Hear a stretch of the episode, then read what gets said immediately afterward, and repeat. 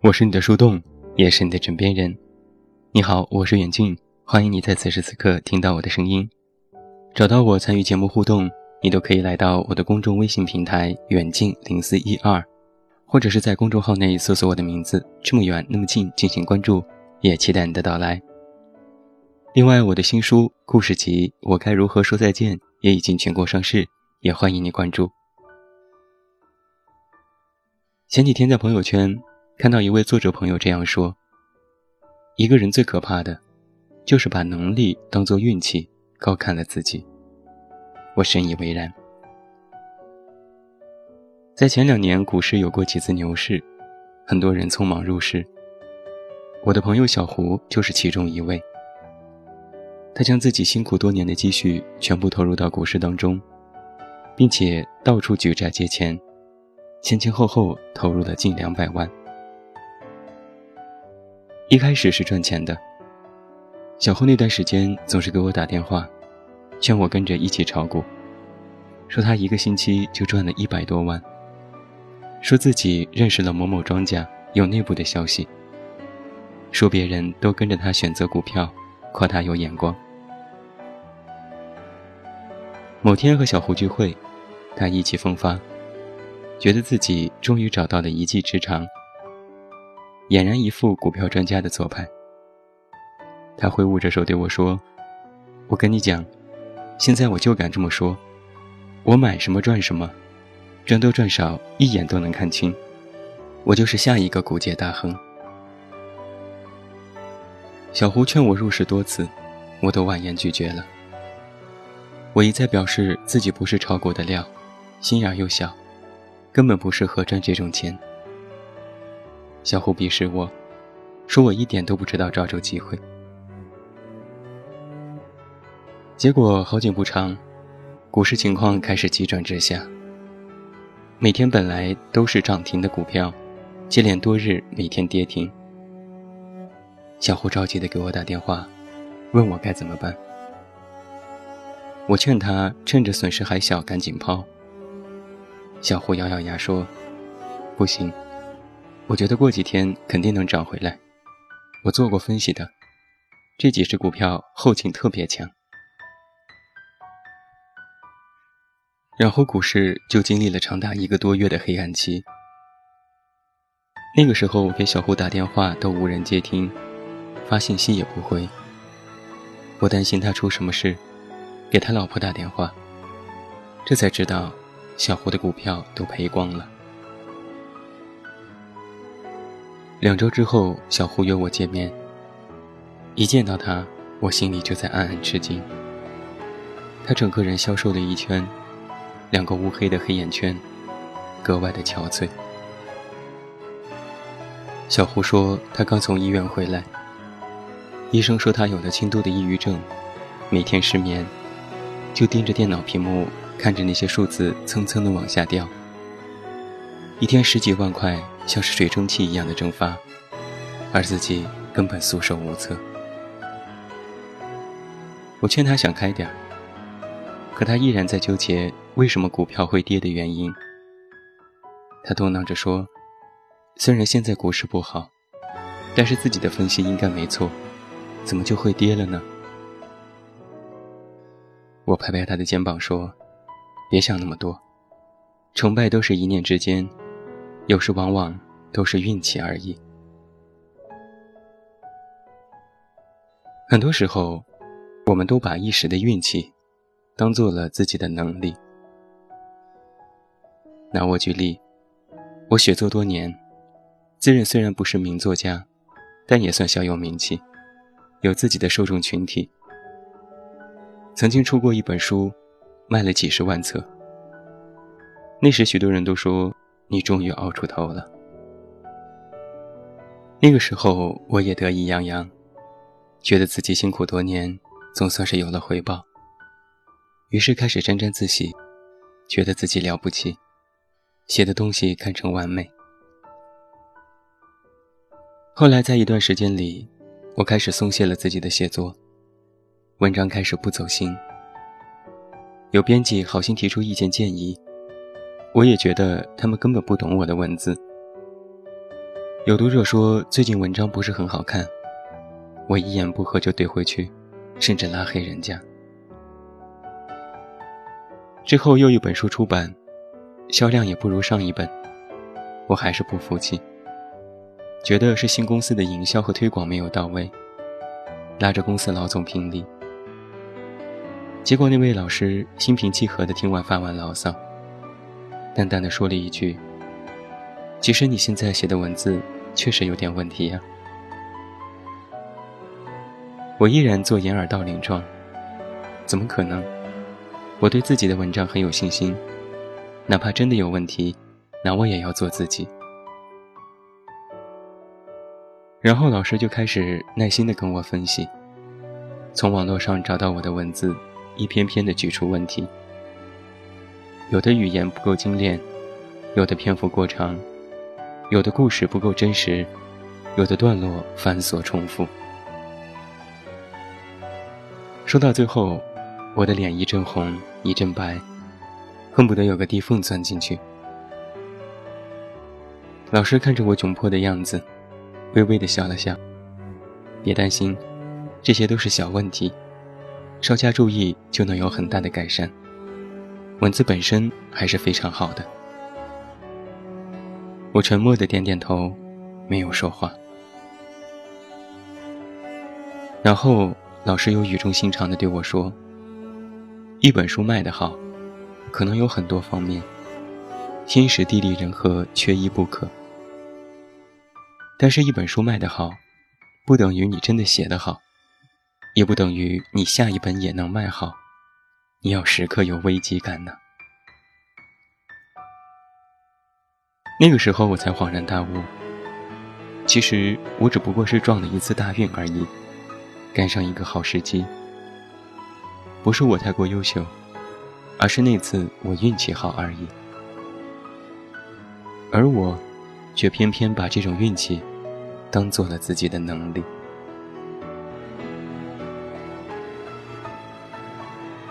人生的态度大概有两种，一种是积极的。一种是消极的，积极的人生态度，往往在遇到很多事情的时候，能够全面的分析问题。它绝不仅仅只是乐观，更多的是客观。而消极的人生态度则相反，尤其是在遇到困难的时候，也绝不仅仅是悲观和懈怠，也包含了片面、狭隘和推卸责任。我们总是在谈要用积极的人生态度去面对生活，可是做到却是不易。因为人心总在变化，处于不同的环境，所思所想都会有所不同。有时心情好一些，会觉得任何困难都可以迎刃而解，也能够站在旁观者的立场去分析自己的得失，反省自我，进行梳理和总结。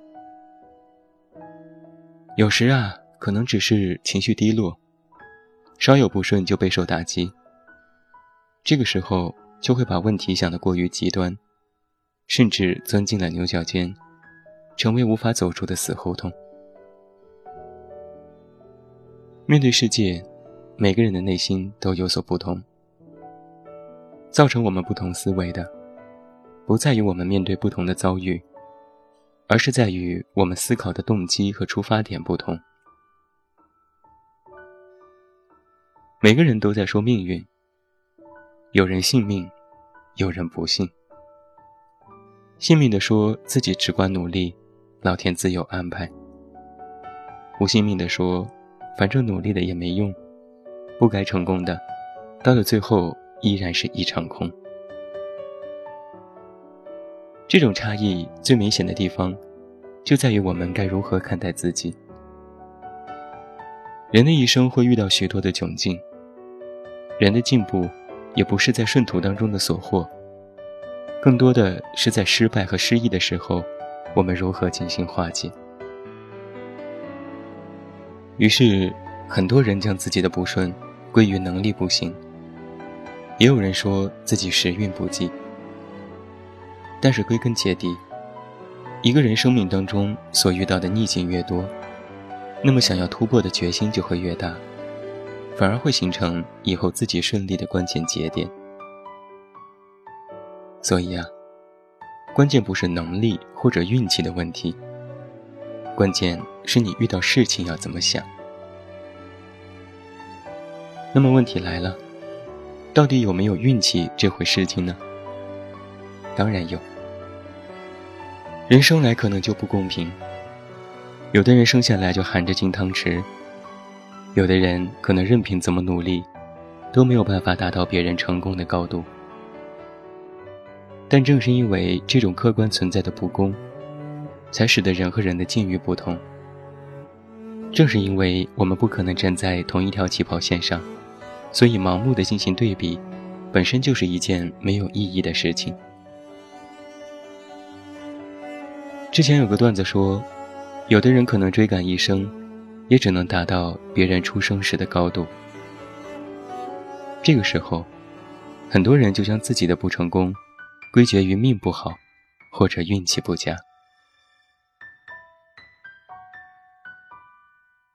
人和人不同的因素有两种，一种是内因，一种是外因。内因是自己本身的勤奋程度，外因就是机遇。内因可以通过自己进行改变和强化，而外因往往可遇而不可求。但这其中有一个非常关键的必要不充分条件。如果你的内因做到了一定的极致，那么外因也会因此而好转。一个人如果足够的努力和勤奋，会弥补自己先天的不足，比如家庭环境和自己能力的薄弱，从而提升自己的综合素质，获取更多的外因，也就是制造机会。但是外因却不能够提供你内因的质变。一个人可能运气好，总有机会摆在你的面前。但如果你没有相同匹配的能力，那么机会也会白白的浪费。人成功的因素有很多，内外因都很重要，但却不能混为一谈。你一时的运气好，只能说老天赏饭。给了你一次证明自己的机会。如果能力足够，抓住并且运用得当，可能就会得到事半功倍的效果。但如果凭借这一次的运气就盲目自信，甚至高看自己的能力，那最后势必就要栽跟头。曾经有过这样一个观点：人的一生有七次成功的机会。两次机会之间相隔大概七年。二十五岁之后出现，七十五岁基本消失。而在这长达五十年的时间里，第一次会因为太年轻以失败告终，最后一次因为年岁已高无力操控，剩下还有两次机会会与之失之交臂。所以，我们人的一生，真正属于个人成功的机会只有三次。而我们人生短暂的几十年，或许就要为了这三次依然渺茫的机会，努力奋斗一生。而在其中再加上运气的因素，成功者于是寥寥无几。我觉得，人没有必要夸大个人的努力因素，大谈努力就会成功的必然等式。但也不能高看运气带来的人生转变，将运气。作为自己能力的一部分，一个正确的人生观，在于你如何改变和认知自我，在不断放低的过程当中努力学习和进取，并且勇于在失败面前承认自己的不足，在长期的前行过程当中，调整自己的心态，不要总是觉得成功就是自己的必然道路，也不要认为运气。就是自己最好的成功钥匙。一个人，快一点，慢一点，都无所谓。关键是你如何运用自己的长处，去践行你内心的期望，并且怀着平常心来面对突如其来、不可预知的挫折。所谓的守株待兔，就是把运气当作能力，反而停在原地期待好运再次降临，白做了许多的无用功。运气是偶然，努力是必然。不要把偶然当作必然，更不要觉得必然就是等待。路很长啊，本就需要你一步一个脚印，踏实的去走，不要高看自己。那最后祝你晚安，有一个好梦。我是远近，我们明天再见。I always knew what we could do. But so many tears in the rain fell the night you said that love had come to you. I thought you were not my kind. I thought that I could never fear for you. Love you were feeling, and so you left for someone new. And now that you're far and away,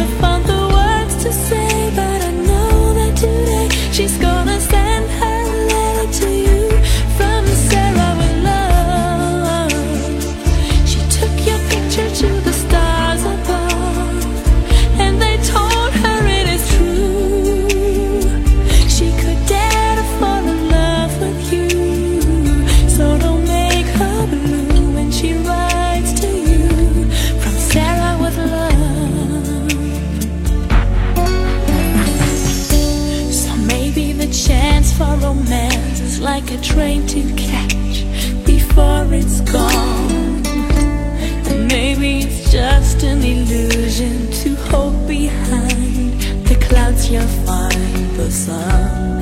But I'll keep on hoping and praying there will be a day when we meet again. And I'll keep on waiting and dreaming you're strong enough to understand. As long as you're so far away, I'm sending a letter